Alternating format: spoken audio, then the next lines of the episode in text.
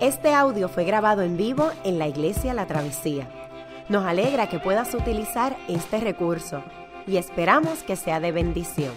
Queremos que sepas que nuestra más profunda convicción, que no importando cuán útil sea esta grabación, nunca podrá sustituir la experiencia de pertenecer a una iglesia local. Sería un placer tenerte junto a nosotros en la travesía, pero de no poder ser así, nos gustaría ayudarte a encontrar una congregación donde puedas pertenecer y servir. Una vez más, nos alegra que puedas utilizar este recurso. Buenos días. Eh, vamos a ponernos de pie. La porción que servirá como base para la predicación de hoy se encuentra en Éxodo capítulo 3, versículos del 1 al 14. Un día en que Moisés estaba el, cuidando el rebaño de Jetro, su suegro, que era sacerdote de Madián, llevó las ovejas hasta el otro extremo del desierto y llegó a Oreb, la montaña de Dios. Estando allí, el ángel del Señor se le apareció entre las llamas de una zarza ardiente. Moisés notó que la zarza estaba envuelta en llamas, pero no se consumía. Así que pensó, qué increíble, voy a ver por qué no se consume la zarza. Cuando el Señor vio que Moisés se acercaba a mirar, lo llamó desde la zarza, Moisés, Moisés, aquí me tienes, respondió. No te acerques más le dijo Dios, quítate las sandalias porque estás pisando tierra santa. Yo soy el Dios de tu Padre, soy el Dios de Abraham, de Isaac y de Jacob. Al oír esto, Moisés se cubrió el rostro, pues tuvo miedo de mirar a Dios.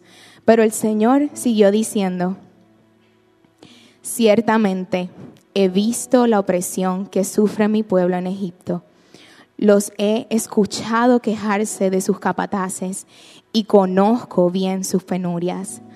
Así que he descendido para librarlos del poder de los egipcios y sacarlos de ese país, para llevarlos a una tierra buena y espaciosa, tierra donde abundan la leche y la miel.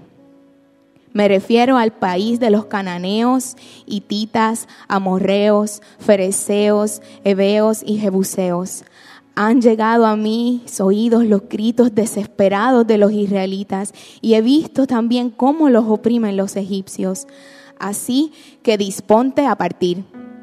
Voy a enviarte al faraón para que saques de Egipto a los israelitas, que son mi pueblo.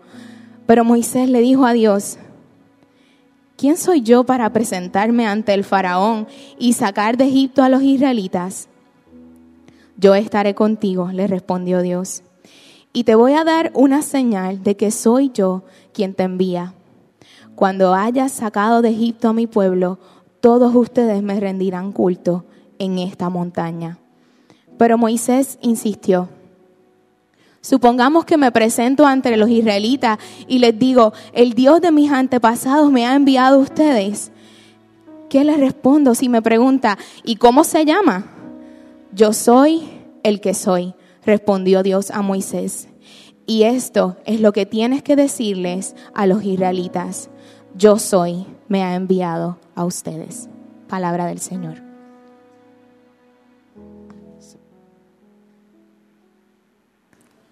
Eh, Dios les bendiga. Mi nombre es José Elías. Eh, bienvenidos a la travesía. No predicaba desde antes de casarme, así que espero que esta predica tenga más unción, yo creo. Gracias. Esta es, esta es la tercera predicación de una serie de predicaciones sobre el libro de Éxodo, llamada precisamente así, Éxodo, de la esclavitud a la vida. Y yo no sé si yo soy un caso raro, pero yo siempre digo que yo me crié en casa de los Flanders, en el buen sentido de la palabra. Eh, mis papás me criaron viendo la película de los Diez Mandamientos de Charlton Heston de 1956, eh, que daban en el Canal 4 como estreno la Semana Santa. Eh, mi mamá la grababa en VHS y nos las ponía. Eh, mientras otros niños veían Rambo y eso, yo veía los Diez Mandamientos. Y una de las escenas más importantes de la película es esta de la que vamos a hablar hoy, eh, y es uno de los pasajes más emblemáticos de este libro, y quizás de la Biblia entera, eh, y es el llamado de Dios a Moisés ante el azar ardiente. Y llegamos al punto en la historia de lo que podríamos llamar la experiencia de conversión de Moisés. Eh, Moisés ya creía en Dios antes de esto. De hecho, cuando Dios le habla, le dice, mira, yo soy el Dios al que sirvieron tus padres y tus abuelos. Y Moisés parece creer en este Dios, pero nunca se ha encontrado con él. Así que podríamos decir que esta representa la experiencia de conversión de Moisés, en la medida en que pasa de creer en Dios a conocer quién es este Dios. Y con este capítulo vamos a ver cuatro cosas que condujeron a Moisés a esto. Y son las mismas cuatro cosas que la Biblia dice que por lo general suelen suceder en nuestra vida cuando nos encontramos con Dios. ¿Cuáles son? Son, primero, una experiencia que abre nuestra mente. Segundo, se descubre un problema personal. Tercero, comenzamos a dejar a Dios ser Dios. Y cuarto, somos sobrecogidos por la gracia de Dios. Y el primer punto es que Moisés tiene aquí una experiencia que abre su mente. Y lo que atrae a Moisés a su encuentro con este Dios es la zarza ardiente. Moisés no estaba orando, Moisés no estaba leyendo algún libro sagrado, Moisés estaba caminando y vio una zarza ardiente. Y dice en los versos 1 al 3, un día en que Moisés estaba cuidando el rebaño de Jetro, su suegro, que era sacerdote de Madián, llevó las ovejas hasta el otro extremo del desierto y llegó a Oreb, la montaña de Dios. Estando allí, el ángel del Señor se le apareció entre las llamas de una zarza ardiente. Moisés notó que la zarza estaba envuelta en llamas, pero no se consumía. Así que pensó, qué increíble, voy a, voy a ver por qué no se consume la zarza.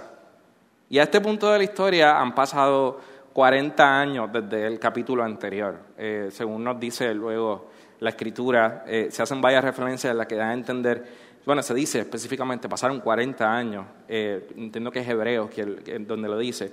Así que Moisés ya es un don hecho y derecho, se casó, tiene hijos, tiene familia, ya no, posiblemente no tiene ninguna esperanza de volver a Egipto para nada, porque quizás no tiene allí nada que buscar trabaja cuidando ovejas, acostumbra llevar a las ovejas cerca de esta montaña a que tomen pasto, si acaso, supongo, y ve algo que capta su atención, y es un fuego. Y el fuego es una de esas pocas cosas de la creación que a la vez que es bien atractiva, intimida, tiene algo exótico, eh, algo que nos invita a estar cerca de él. Y a la misma vez es algo que nos asusta. Y lo que Moisés ve aquí no es solo que hay una mata que se está quemando, porque en un clima desértico puede ser normal eh, que la vegetación pues tome fuego, sino que esta mata, aunque se está quemando, no se consume, no se apaga. Así que dice en el verso 3 que Moisés va y dice, qué increíble, voy a ver por qué no se consume la zarza. Esto no es lógico, no encaja con cómo se supone sean las cosas. Y sigue diciendo en el verso 4, cuando el Señor vio que Moisés se acercaba a mirar, lo llamó desde la salsa. Que es interesante la forma en que está escrito el, pasaje, porque hay dos frases que son estas. Primero, cuando dice voy a ver, y después cuando dice se acercaba a mirar. Y estas frases toman el lugar de una palabra eh, hebrea que significa algo así como voy a desviarme a voy a permitirme ser interrumpido para ver esto. ¿Y por qué yo quiero traer esta consideración? Porque Moisés ordinariamente, porque ordinariamente no nos encontramos con Dios a menos que ocurra en nuestra vida algo que rompa nuestras rutinas, que permitamos, nos interrumpa y que nos rete a una nueva forma de entender las cosas. Y con esto me refiero a que los seres humanos no siempre cambiamos nuestra opinión respecto a algo, nuestras ideas políticas o nuestras ideas religiosas, sencillamente porque nos exponemos a, nueva información progresivamente. En muchos casos nuestras ideas cambian cuando ocurren experiencias perturbadoras que retan los paradigmas con los que definimos nuestro concepto de la verdad. Un ejemplo de esto es que hace siglos se entendía el sistema solar partiendo de lo que es la teoría geocéntrica. Esto es que la Tierra era el centro del sistema solar y un grupo de planetas daba vueltas alrededor de la Tierra. Los astrónomos estudiaban el cielo y veían planetas moverse de un lado a otro y buscaban que cada nuevo descubrimiento que hicieran hiciera sentido de acuerdo a este paradigma de que nosotros estamos en el, en el centro y son los demás planetas y demás los que están dando vueltas alrededor de la Tierra. Pero entonces comenzaron a encontrarse con unas cosas un poco más extrañas, y es que no todos los planetas se movían alrededor, sino que hay unos planetas que se movían en zigzag, hay unos planetas que se alejaban y los dejaban de ver, y de momento, tiempo después, se veían más cerca. Y no fue hasta que apareció un astrónomo llamado Aristarco, y se comenzó a cuestionar no si los planetas se movían de una forma u otra, sino si no era que la Tierra también participaba de estos movimientos alrededor del Sol. Y él propuso un nuevo paradigma, y eso no es fácil para la ciencia. Hubo una crisis en la ciencia. Y luego ocurrió un cambio de paradigma, que es la teoría heliocéntrica, y es la Tierra entonces y los demás planetas quienes dan vuelta alrededor del Sol. Y de acuerdo a eso se entendieron muchas otras cosas luego en la ciencia en la astronomía. Y lo que vemos en la salsa ardiente es que una experiencia con Dios provoca un cambio de paradigma. Se nos está enseñando que cuando nos encontramos con este Dios somos interrumpidos de nuestro propio sentido común y se nos invita a una comprensión de la verdad que tiene el poder de explicar todo lo que está a nuestro alrededor. Si queremos relacionarnos con Dios tal como Él es, esta historia y sus propios paradigmas nos enseñan qué debe cambiar en nosotros. Y la pregunta es si nosotros estamos dispuestos a poner a un lado nuestro sentido común y a tomar en cuenta más factores que derrumben los modelos a los que estamos aferrados para definir lo que es la realidad. Y si es la primera vez que tú nos visitas en la travesía o si has visitado esta iglesia por mucho tiempo, si tú quieres conocer quién es Dios, tienes que estar dispuesto a que tus paradigmas sean derrumbados. Si tú quieres crecer en tu conocimiento de Dios y en tu relación con este Dios, tú tienes que estar dispuesto a ser interrumpido una y otra vez por quién es Dios. Y si seguimos leyendo en los versos 4 y 5, Dios llama a Moisés desde la salsa al diente. Y en, la película de Charlton Heston, en inglés, eh, yo no sé cuánto la han visto, pero es bien, Moisés está caminando y de momento escucha esta voz así, tipo de mommy Dice, Moisés, Moisés. En la película del Canal 4 no consiguieron la misma voz y era como que, Moisés, Moisés. Era distinto.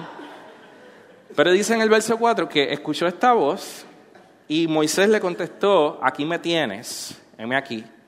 Y Dios entonces le dice en el verso 5, no te acerques más, quítate las sandalias porque estás pisando tierra santa. Y esto nos lleva a nuestro segundo punto. Eh, Moisés descubre un problema personal. ¿Y qué yo quiero decir con un problema personal? Y es que Dios le dice a Moisés, yo estoy aquí, tú estás allí, pero hay algo que está pasando aquí que nos distancia a ti y a mí. Y tiene que ver con un atributo innato de quién es Dios, y es su santidad.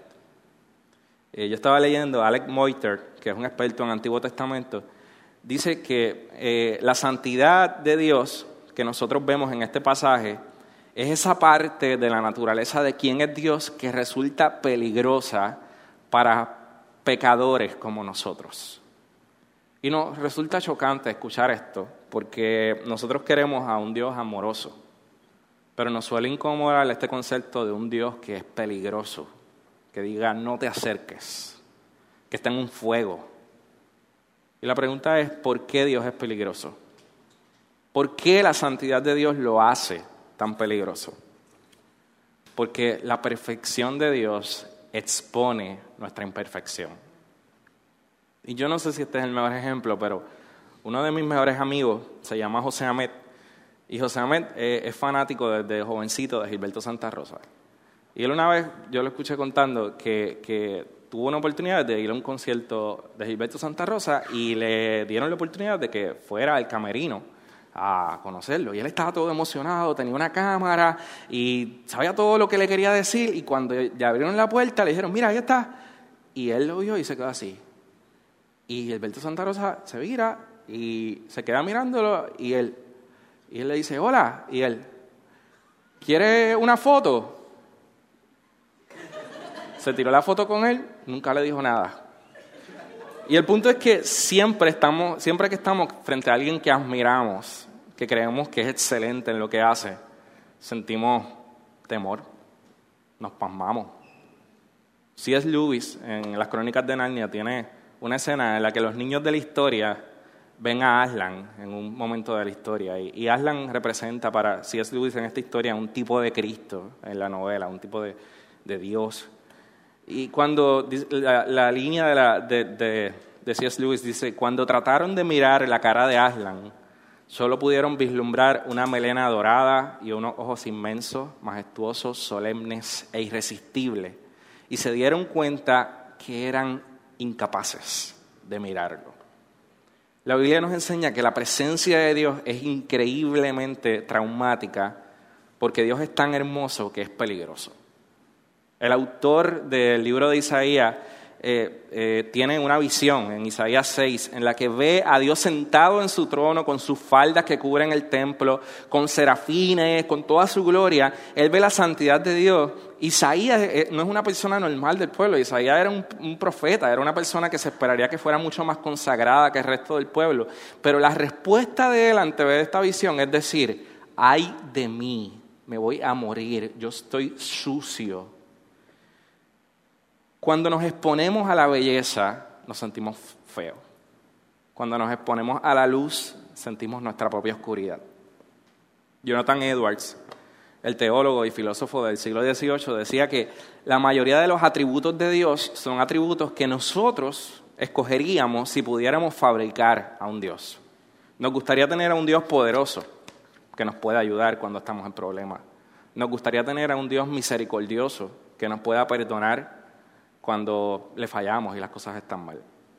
Pero si nosotros fabricáramos a un Dios, no nos gustaría crear a un Dios santo.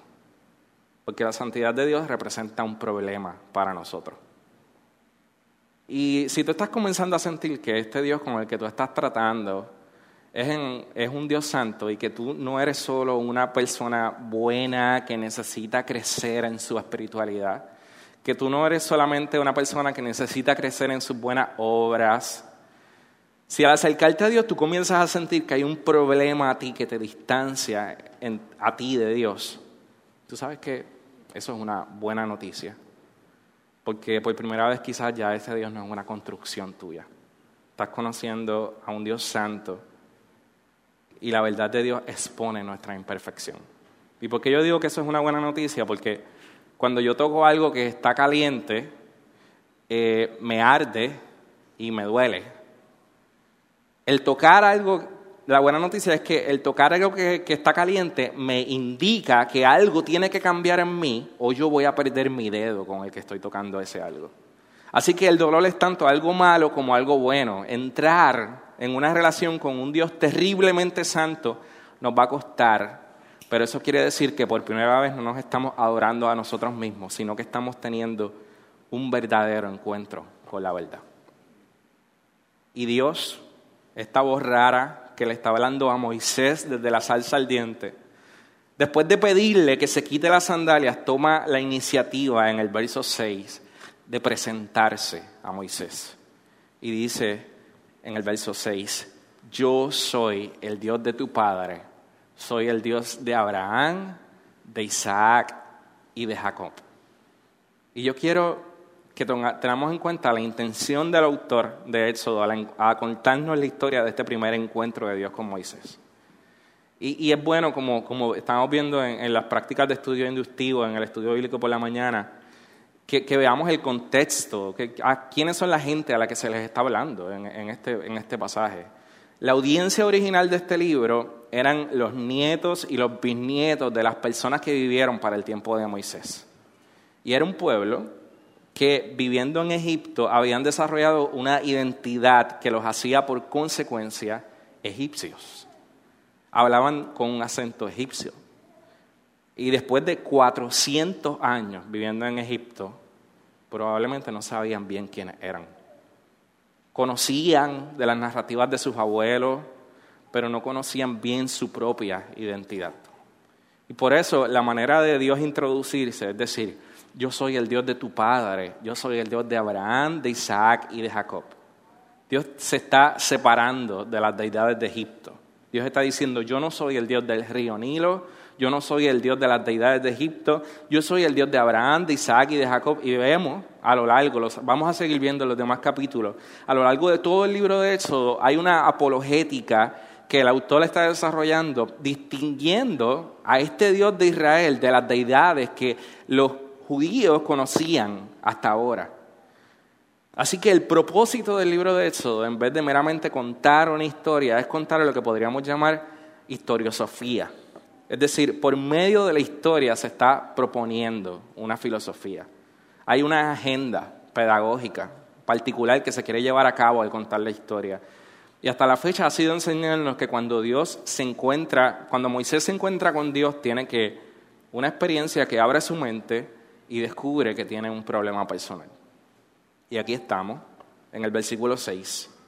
Pero lo interesante es que, miren lo que sigue pasando en los versos 7 y 8 dice, pero el Señor siguió diciendo, ciertamente he visto la opresión que sufre mi pueblo en Egipto. Los he escuchado quejarse de sus capataces y conozco bien sus penurias. Así que he descendido para librarlos del poder de los egipcios y sacarlos de ese país, para llevarlos a una tierra buena y espaciosa, tierra donde abunda la leche y la miel. Y para mí es hermoso que el autor es bien cuidadoso en cómo usa los verbos en la narración. La semana pasada Jules estuvo predicando sobre el capítulo 2 y eh, en estos versos 7 y 8 aparecen tres verbos que responden a la perfección a otros verbos que se usan en el capítulo 23 del, del capítulo 2. O sea, unos versos más atrás, cuando sigues buscando, quizás en la página de atrás de tu Biblia, vas a ver que en el capítulo 2, los versos, verso 23 dice, los hijos de Israel, miren bien los verbos que dicen, gemían a causa de la servidumbre y clamaron y subió a Dios el clamor de ellos. Es decir, gemían, clamaron y subió a Dios el clamor de ellos. Y en los versos 7 y 8 dice, yo he visto la aflicción de mi pueblo, he oído y he descendido. Mi pueblo gime, yo veo. Mi pueblo clama, yo oigo. Sube a mí su clamor y yo desciendo a librarlo. Y dice en el verso 8, yo he conocido sus angustias. Este Dios se está presentando, este Dios ve, este Dios oye, este Dios conoce, este Dios desciende. Y esto es un asunto bien importante al que vamos a volver ahorita, porque Dios está definiendo su personalidad a un pueblo que no lo conoce. Y Él sigue hablando con él. Y le dice que ha llegado a él el clamor de ellos. Y que quiere que Moisés vaya a donde el faraón a pedirle que deje ir a los israelitas. Moisés le pregunta, ¿y quién soy yo? Y Dios le responde, yo voy a estar contigo. Y Moisés le responde en el verso 13, pero Dios Supongamos que yo me presento ante los israelitas y le digo, el Dios de sus antepasados me ha enviado a ustedes. ¿Qué les respondo si me preguntan, ¿y cómo se llama? Y Dios le contesta a Moisés en el verso 14, yo soy el que soy. Y esto es lo que tienes que decirle a los israelitas. Yo soy, me ha enviado ustedes.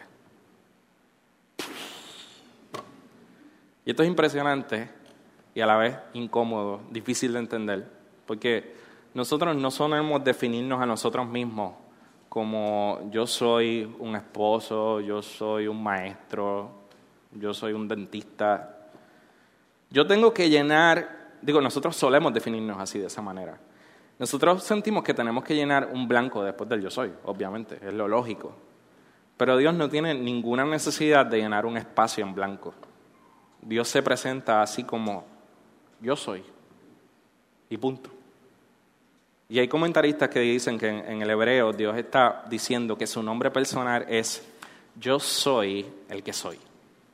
Yo he sido quien siempre he sido. Yo soy coherente conmigo mismo. Yo no soy moldeado por otros y yo seré quien siempre seré. Y esto es una cualidad de Dios que se le conoce, eh, hace alusión a lo que significa su trascendencia. Esto significa que Dios está sobre nosotros, que Dios no es definido por nosotros, Dios es trascendente. Pero a la misma vez que este Dios es trascendente y está sobre nosotros y no es definido por nosotros, este Dios que decía los versos 7 y 8, ve oye, conoce y desciende. Y esto nos lleva a otra cualidad de quién es este Dios. Y se le conoce como su inmanencia. Trascendencia, inmanencia. Inmanencia significa esta cualidad de Dios que implica que Dios se relaciona con su creación, que Dios habita con su creación. Quiere decir que este Dios que la Biblia, de la Biblia está presente en todas partes. Es decir, que aunque este Dios es Dios del universo y es Rey de glorias, como se refieren a él los salmos, Él está entre nosotros, Él está con nosotros. Él puede escuchar el clamor de los necesitados. Cuando decimos que Dios está entre nosotros, decimos que el universo funciona a partir de un Dios que influencia la historia y no abandona su creación. Pero cuando decimos que Dios a la misma vez que está sobre nosotros, está sobre nosotros, decimos que Dios, como pasa en el texto, se autodefine a sí mismo.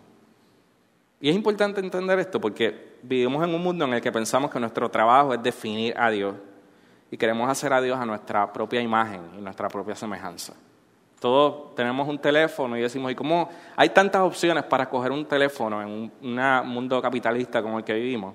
Que tú decís, pues yo quiero un teléfono, pero que lo quiero con un cover rosita, cosa de que si se pierde lo pueda encontrar. Yo quiero un teléfono, pero lo quiero con que suene duro, porque yo quiero que suene duro cuando yo estoy en la casa. Cuando quiero un teléfono que tenga, que tenga acceso a, a internet y que yo, tú la puedas instalar muchas fotos, porque estas son mis necesidades y yo quiero un teléfono que sea así. Y lo interesante es que nosotros queremos pensar así mismo sobre Dios. Eh, nos gusta decir cosas como, es que yo no puedo creer en un Dios que sea de esta manera. Es que yo quiero un Dios, pero yo, yo, el Dios que yo quiero no hace esto. El Dios que yo le sirvo no hace esto. Sí hace esto otro, pero, pero esto no lo hace. Porque el que, el que a mí me gusta es así. Yo no puedo creer en uno que no sea así. Así que dámelo, dámelo como yo lo quiero. Y hacemos de Dios un concepto no una realidad en sí misma, no una persona, un concepto que nosotros podemos amoldar a nuestra imagen y a nuestras necesidades. Y lo otro es que hay muchas religiones monoteístas que pueden creer en un Dios que es trascendente, pero que no es inmanente. Eh, hay religiones orientales que van a creer en un Dios inmanente que está entre nosotros, pero no necesariamente es trascendente. Y ambas maneras de ver a Dios por sí solas afectan la manera en que nosotros nos relacionamos con este Dios.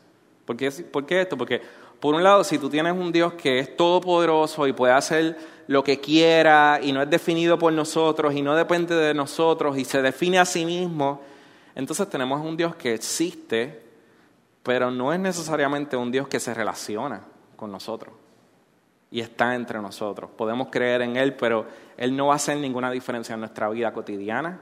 Él no va a ver necesariamente, Él no va a escuchar, Él no va a conocernos. Y por el otro, si tenemos un Dios que, que creemos solo está presente en este mundo, es solamente inmanente, por medio de su inmanencia, Dios puede ser un rehén de los vaivenes de este mundo. Si el Dios al que creemos está sujeto a los vaivenes de este mundo, cuando hay calentamiento global, pues se está muriendo este Dios. Y cuando hay problemas en la economía, pues Dios está desempleado. Y si entra Trump o entra Obama, eh, Dios deja de ser o es, porque ganó el partido de Dios o perdió el partido de Dios. Dios no es así. Dios es trascendente también. Si no comprendemos ambos aspectos de quién es Dios, su inmanencia y trascendencia, no podemos comprender lo que hace a la fe cristiana tan, tan particular. Tenemos un Dios que se presenta en la Escritura como inmanente y trascendente. Se presenta ante Moisés de esta manera. Y porque se relaciona con su creación. Él escucha el clamor del oprimido. Tenemos seguridad de que escucha nuestra oración y conoce nuestro sufrimiento. Es inmanente. Pero a la misma vez, porque es trascendente, cumple sus promesas. No hay sombra de variación en Él, como dice Santiago. Podemos confiar en su justicia, podemos confiar en sus juicios, podemos confiar en su verdad. Derrumba nuestros paradigmas porque es trascendente. Y necesitamos entender ambas cualidades de Dios para entender este Dios de Abraham, de Isaac y de Jacob. Para saber que somos viles pecadores relacionándose con un Dios terriblemente santo que descansamos en su gracia. Porque Él ve, nos escucha y ha descendido. Ahora, porque yo digo que podemos descansar en su gracia. Necesitamos algún tipo de gracia para relacionarnos con un Dios que es inmanente y trascendente y santo. Necesitamos reconocer que algo no anda bien en nosotros. Necesitamos que nos permita relacionarnos con Él.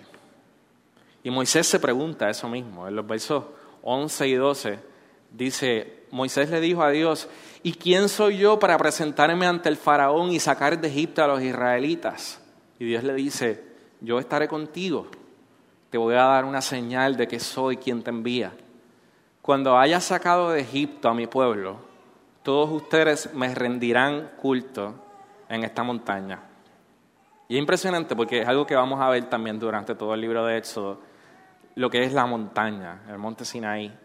Y esta montaña siempre aparece, eh, Dios aparece una y otra vez en el libro de Éxodo como un lugar en el que Dios desciende y Moisés sube a la montaña para encontrarse con Dios y baja de la montaña con instrucciones para su pueblo. Y siempre vemos por todo lo que pasa en esta montaña que Moisés sabe que está bregando con un Dios que es santo. Eh, al punto en que vemos en Éxodo 33 que Moisés le pide a Dios verlo cara a cara y Dios le dice, es que si tú me ves cara a cara, ciertamente vas a morir. Pero hay un hint de lo que está pasando aquí, que es importante que nosotros veamos. Y yo no sé si ustedes se dieron cuenta, pero al principio de la narración dice, estando allí, el ángel del Señor se le apareció entre las llamas de una zarza ardiente. Es decir, Moisés todo este tiempo estaba hablando con Dios o estaba hablando con el ángel del Señor. Y este ángel del Señor aparece varias veces en el Antiguo Testamento y no se refieren a él como un ángel, como el que se le apareció a José y María, es el ángel del Señor. Tiene, tiene nombre y apellido. No se refieren, y si se dicen cosas de él como el ángel del Señor habló a Abraham, el ángel del Señor habló a Moisés y luego en la misma narración dice, y Dios le dijo, y Dios le respondió. Es decir, siempre que este ángel del Señor aparece en todo el Antiguo Testamento es raro, porque por un lado parece ser una persona distinta a Dios y por otro parece ser Dios mismo. Alex Moiter, este comentarista del Antiguo Testamento, dice que si nos fijamos bien, este ángel del Señor aparece en la historia cuando Dios quiere acercarse a alguien sin destruirlo. Y luego más adelante, en el capítulo 33 de Éxodo, Moisés le está diciendo a Dios, Señor, tu presencia tiene que ir con nosotros de camino a la tierra prometida. Y Dios le dice, es que si mi presencia va con ustedes, eh, van a acabar, voy a acabar destruyéndolos porque ustedes son un pueblo rebelde. Y Moisés le dice, si tú no vas con nosotros, no nos mandes hasta que Dios le dice, ok, yo voy a enviar mi ángel para que vaya con ustedes, prácticamente. Y Moisés dice, en su comentario, el ángel del Señor se revela como un acomodo de Dios para mostrar misericordia, para que el Señor pueda habitar entre un pueblo pecador, cuando afirma que si fuera con ellos, mi presencia les consumiría. El ángel del Señor es la manifestación de la deidad por medio de la que un Dios santo puede estar entre pecadores sin destruirlos. Entonces este comentarista pregunta, ¿quién puede ser este ángel del Señor? Y básicamente dice, solo hay otro en la Biblia que a la vez que es Dios mismo, es distinto a Dios. Que al mismo tiempo que afirma la santidad y la justicia de Dios, es también una manifestación suprema de su misericordia. Y según él, este ángel del Señor solo puede ser entendido como un aspecto preencarnado de Jesucristo. Y en Juan 8 están cuestionando a Jesús sobre su identidad y él dice, antes que Abraham fuese, yo soy. No dice antes que Abraham fuese, yo era. Él dice, antes que Abraham fuese, yo soy. Está diciendo, yo soy el que habló a Moisés desde la salsa. Entonces la pregunta es, ¿cómo puede ser Jesucristo, ese ángel del Señor? ¿Cómo puede ser Jesucristo la forma en que nosotros podemos acercarnos a un Dios santo sin ser consumido? Solo por medio de Cristo nosotros podemos acercarnos a la salsa ardiente sin que nos consuma. El fuego tiene ese algo que a la misma vez que lo hace hermoso, lo hace terrible. Y la cruz tiene ese algo que a la misma vez que la hace hermosa, la hace terrible. En la cruz podemos ver a este Dios santo, que es tan terriblemente santo que Jesús tuvo que morir por nosotros. Ese Dios justo que tiene que castigar el pecado. Vemos a un Dios tan terrible que Jesús tuvo que morir, pero a la misma vez vemos a un Dios tan amoroso que Jesús estuvo dispuesto a ocupar nuestro lugar para pagar el precio que tú y yo teníamos que pagar. Ojalá y la cruz abra nuestra mente y confronte nuestros paradigmas. Que la santidad expresada en la cruz exponga nuestra imperfección y que podamos encontrar gracia en aquel yo soy que conoce nuestro dolor y ha descendido en Cristo. Amén. Oremos. Señor Dios, gracias por permitirnos conocerte. Gracias porque por medio de Cristo, el yo soy, quien murió y resucitó te hiciste Dios con nosotros. Te hiciste inmanente a la misma vez que eras trascendente. Te pedimos que abras nuestras mentes. Te damos permiso para que nos interrumpas. Que interrumpas nuestros paradigmas. Por favor, Dios, cambia nuestros paradigmas. Haznos conscientes de la belleza de tu santidad y de la fealdad de nuestro pecado para que así podamos cambiar. Te pedimos que ayudes a cada cristiano aquí a experimentar esa realidad. Y aquellos que aún no han dado el paso a creer, que puedan encontrarse contigo, Señor. Amén. Qué bueno que pudiste escuchar esta grabación. ¿Qué tal si la compartes con otros? Recuerda que hay muchos más recursos en nuestra página latravesía.org, donde también puedes realizar un donativo. Dios te bendiga.